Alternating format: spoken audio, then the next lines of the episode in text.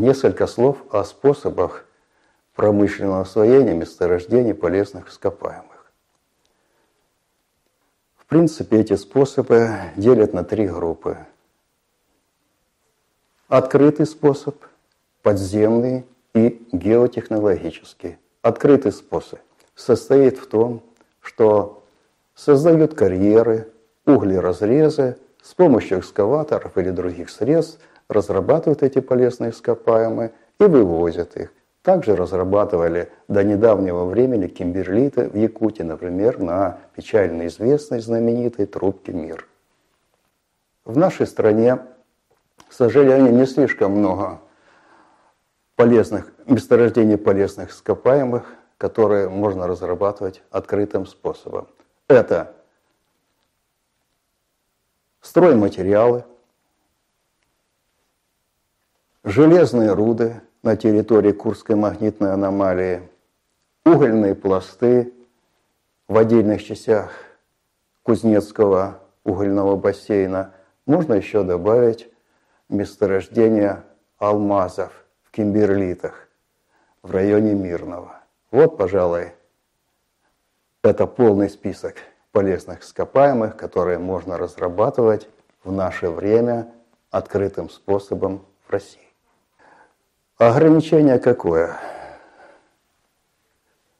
Он неприемлем при большой глубине залегания полезного ископаемого и при малой мощности того слоя пласта, э, в виде которого полезное ископаемое лежит в недрах. Но достоинства и большие. Во-первых, очень низкая себестоимость. Во-вторых, довольно-таки благоприятные условия труда и, как ни странно, относительно низкое геоэкологическое воздействие. То есть неблагоприятное экологическое воздействие на окружающую среду. Э, в Ростовской области Таким способом разрабатывает практически только месторождение стройматериалов. Некоторые энтузиасты пытаются открытым способом добывать угольные пласты на их выходах, на поверхность или под наносы. Но пласты у нас тонкие, и поэтому у нас по-настоящему перспективен, хотя, скажем так, условно, подземный способ разработки. Подземным способом разрабатывает э, очень многие полезные ископаемые. Создают шахты, в них ведется добыча разными способами, откуда уголь, руды, горная масса извлекается и направляется на переработку. Этот способ наверное, основной, потому что в большинстве своем именно на большой глубине залегают полезные, твердые полезные ископаемые. Недостаток способа – высокая себестоимость, плохие и опасные, как все в горном деле, условия труда и неважные геоэкологические последствия. Мы вынуждены отводить из горных выработок воду, она всегда загрязнена, проблема, что с ней делать. Очищать в больших объемах дорого, неэффективно, не научились как следует. Значит, серьезный удар по поверхностным и подземных водам, по почвам, которые интенсивно, активно загрязняются. Дальше, следующая проблема. Сдвижение, то есть опускание, растрескивание, изменение углов наклона земной поверхности, что приводит к разрушению различных зданий и сооружений.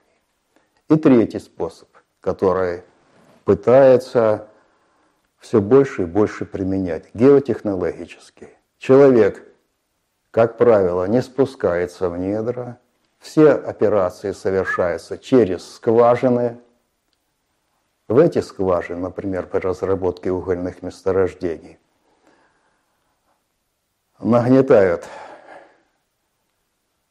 горячий воздух, поджигают там в недрах уголь, по другим скважинам или по этой же откачивают на поверхность э, появившие продукты сгорания угля, которые. Э, можно еще дожечь и тем самым использовать, скажем, как топливо. Этот способ разработан у нас еще в царской России. Его автором является Дмитрий Иванович Менделеев. В нашей стране он применяется и применялся очень мало. Вот известно под городом Каменском Шахтинским э, э, шахты подземгаза, но они уже давно не работают. В Кузбассе, в Кемеровской области, в Кузнецком угольном бассейне были такие шахты.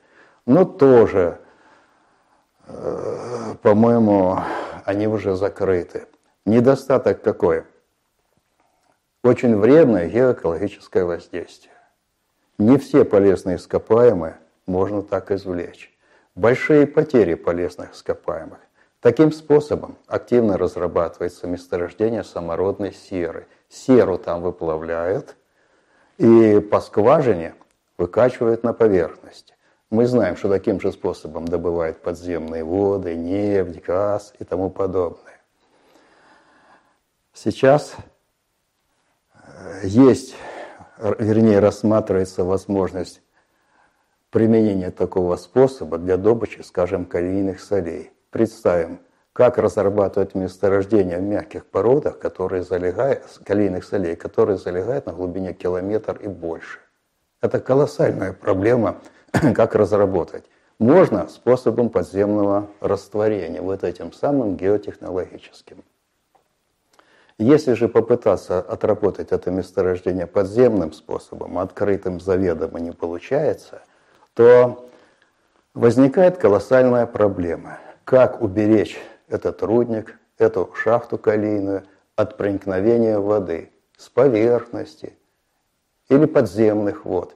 Стоит проникнуть даже капельки воды, как эта капелька э, тянет за собой следующую капельку и так далее, и так далее, и так далее – и возникают колоссальные проблемы. Рудник может быть уничтожен. Мы, наверное, по телевидению видели, нам показывали, что делается в Березняках Пермской области, где в результате неправильной разработки каких-то просчетов, ну и, скорее всего, вследствие неполного нашего понимания тех процессов, которые происходят в породной толще, образовался грандиозный провал, яма, этот провал распространяется, распространяется, распространяется, и в конце концов приведет, там, э, приведет к тому, что населенные пункты будут уничтожены, а рудник в результате затопления водой будет уничтожен.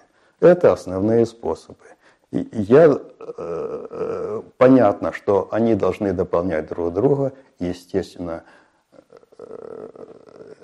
все-таки при разработке многих полезных ископаемых Значит, э, промышленники ориентируются на открытый способ добычи. Но в нашей стране для открытых, открытых разработок не очень много перспектив. Они перспективны в основном для разработки месторождений стройматериалов, ряда руд, например, э, руд железа на Курской магнитной аномалии – и кое-каких месторождений угля. Вот, к сожалению, исчерпывается практически тот э, список полезных ископаемых и месторождений, который в нашей стране может осваиваться подземным способом. Хочешь, не хочешь, верхние горизонты месторождений отработаны, надо уходить под землю. Сейчас ближайшая перспектива – это подземный способ разработки. А дальше, конечно, пальму первенства придется отдать геотехнологическим системам, геотехнологическому способу.